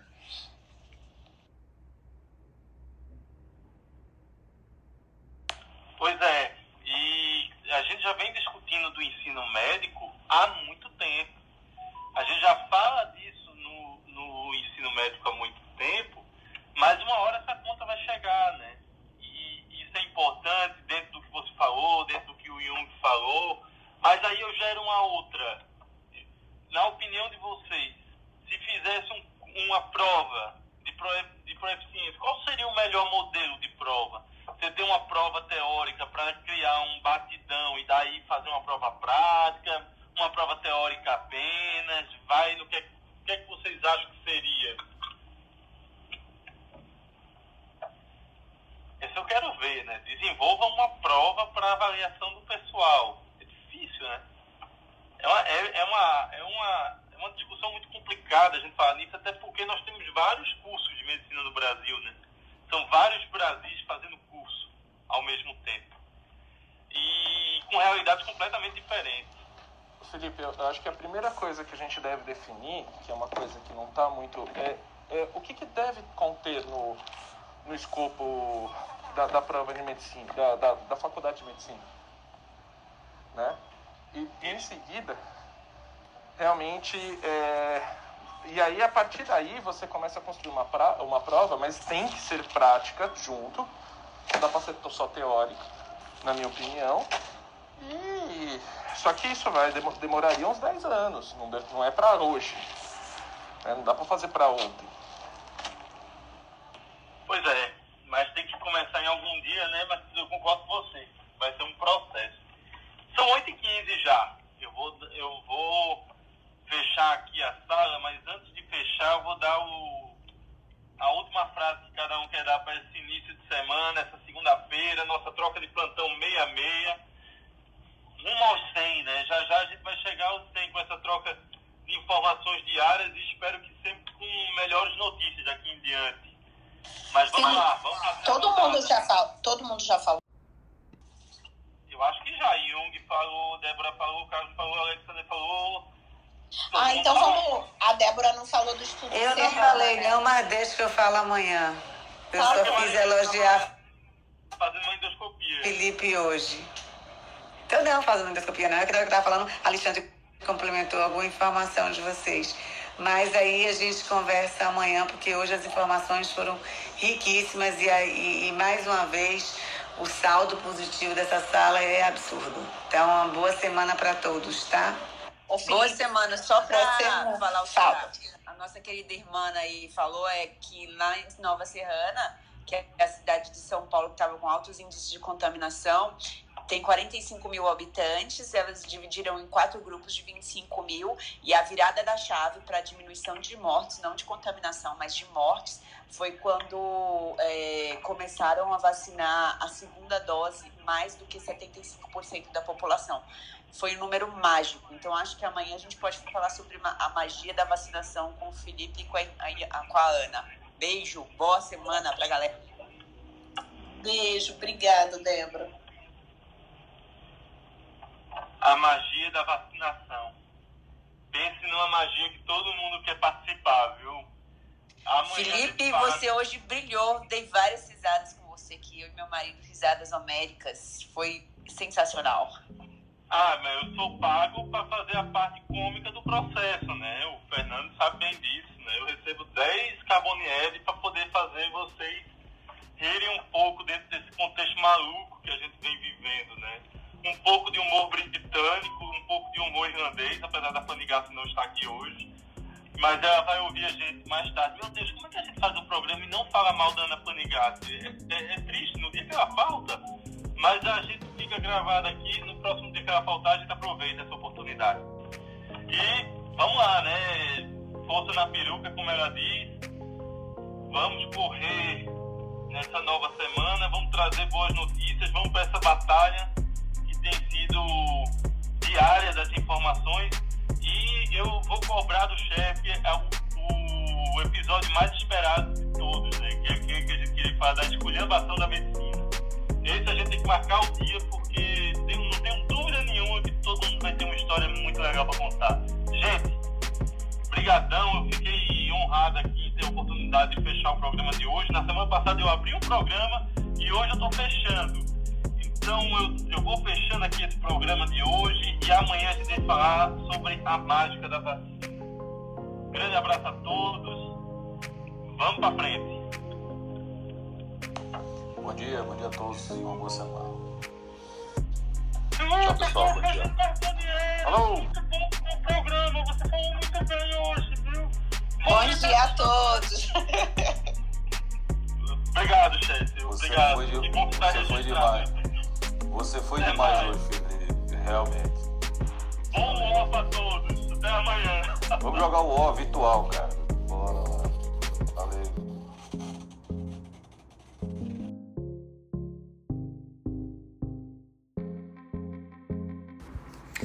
Academia Médica Bem-vindo à revolução do conhecimento em saúde.